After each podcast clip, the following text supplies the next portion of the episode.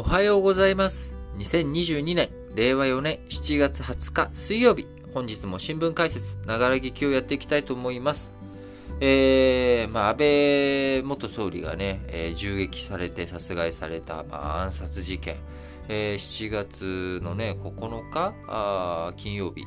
でしたっけ ?7 月8日だ。もうね、あのー7月8日の金曜日でしたけれども、えーそこから、まあ、大きく、2週間弱ですか、時が経ちまして、まあ、やっぱり死んだ後もですね、えー大きな影響が及んでいるなということを非常に感じさせられますね。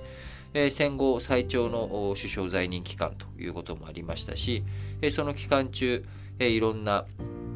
え話題というかですね、変更。まあ一番個人的に大きかったのは、集団的安全、え保障、集団的自衛権のね、えー行使、えこちらの方に道を開かせていった。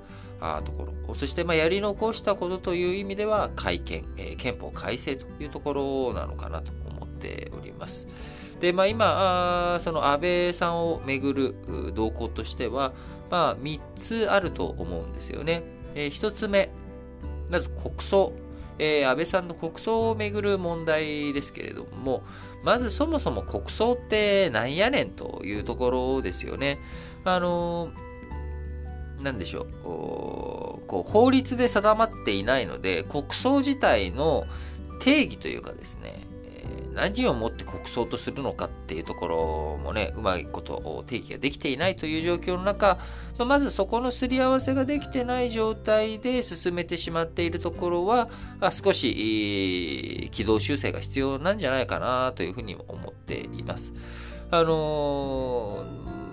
みんながね、えお葬式に参加しなきゃいけないっていうところとか、国を挙げて、みんなが、安倍さんの死を、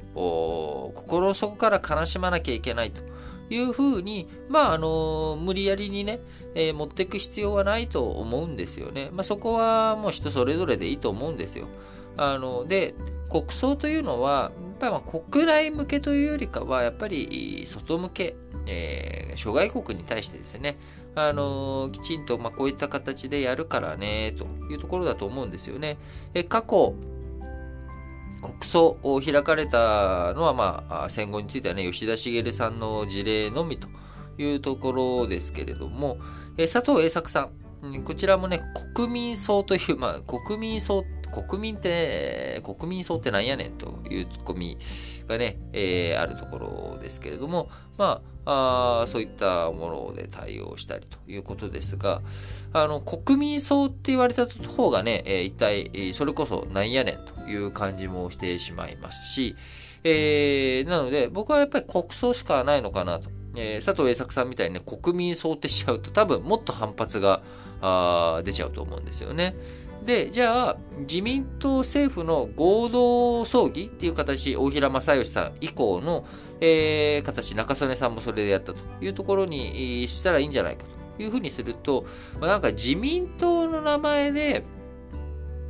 こう、なんでしょうね、諸外国の賓客を迎えていいのか、弔問客を迎えていいのかっていう問題もやっぱり僕は起きちゃうと思うんですよね。そう考えると、やっぱり国が責任持ってやるっていうことが、まあ、諸外国の人たちをね、受け入れていく、迎え入れていくっていうところ、やっぱりそのお葬式って何のためにやるかっていうと、身内だけでね、家族葬でやるっていうところもありますけれども、それ以上に、やっぱり外の人の、その、こう、弔意を示したいっていう、やっぱまあ外向けのデモンストレーションって言ったら、ちょっと言葉が悪いかもしれないですけれども、あの、外向けに行う部分もあるわけですよね。まあ、ここのところを、えーしっかりとやっていく。まあ、そうなると僕はまあ国葬しか形としてはないのかなって思うんですけれども、あの、あくまでもね、これは僕個人の意見なので、あの、いろんな意見があっていいと思うんです。あの、国葬というものをね、すべきではないというふうにいう意見もわかりますし、あの、ただ少なくともですね、やっぱり相手をね、あの、その自分と意見が違う人のところを攻撃するとかね、あの、揶揄したりっていうところは、まあ、慎んだ方がいいんじゃないのかなとは思いますね。まあ、これがまあ一つ目。えー、二つ目としては、安倍派ですね。えー、まあ、安倍派。えー、自民党内のね、最大派閥である安倍派ですけれども、えー、こちらがね、えー、分裂するんじゃないかというような動きが見られるわけですよね。今、現時点では、あその集団指導体制ということで、えー、安倍派の故障も、我々は引き続き安倍派だというふうにしているわけですけれども、まあ、そのうち、やっぱりね、えー、これどうすんのと。いつまで安倍派で行くのと。いうことで、えー、織田信長がね、本能寺の変で非業の死を遂げた後、えー、織田家が分裂していったかのようにですね、えー、安倍派もですね、まあ、あの、まさに、まあ、本能寺の変的な感じですよね、安倍派からしたら。あそこで、えー、首相、元総理、え、安倍さん、派閥の会長が、殺されてしまっ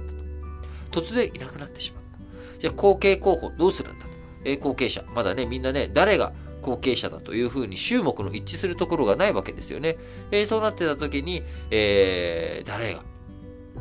出てくる。あまこのあたりやっぱ注目だなと。えー、誰がね、三方士、えー、さんがね、出てくるっていう可能性もあるかもしれないですしね。あのー、まあ、あそのあたりも考えていく上で、えー、一つ注目していくべきなのは、まあ、安倍さんという人はね、何度も過去申し上げたこともあると思うんですけれども、え彼自身は衆議院議員でもあるわけですよね。その衆議院議員としての、え、地位、それを誰がね、えー、継いでいくのか、選挙ね、誰が出馬するのか、まあ、そのあたりについてもやっぱり注目だなということで、えー、まあ、国葬の取り扱いどうするか、安倍派の今後の動向どうなるのか、そして、えー、選挙、こちらもね、どうなっていくのかというところ、まあ、あの、このあたりが引き続き注目ポイントになっていくのかなと思っております。